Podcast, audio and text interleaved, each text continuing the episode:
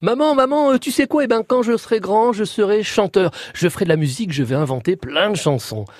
Oh, bah, c'est une bonne idée, mon chéri. Mais tu sais, il faudrait quand même prendre des cours de musique. Le solfège et la pratique d'un instrument, ça ne s'invente pas. Ah, n'importe quoi. Je recourrais à l'intelligence artificielle. Pas besoin d'apprendre les notes et de me faire mal aux doigts. Sale gosse, aurait-on envie de rétorquer. Mais c'est qu'il n'aurait pas tort, le marmot. Force est de constater que les ordinateurs sont capables de composer de la musique.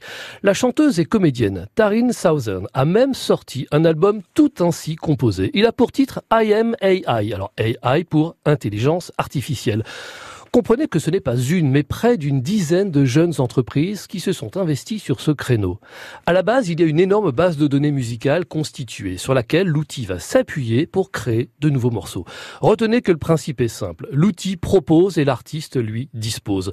L'humain pose des choix, comme le genre musical, du rap, du folk, de la pop, un type d'ambiance, joyeuse ou triste, le rythme et aussi une durée.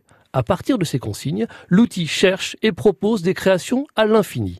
En assemblant tel ou tel bout de création, en supprimant tel autre, l'utilisateur de l'interface devient ici d'une certaine manière un artiste, car il compose au gré de ce qu'il sent, de ce qu'il ressent. Il est simplement assisté.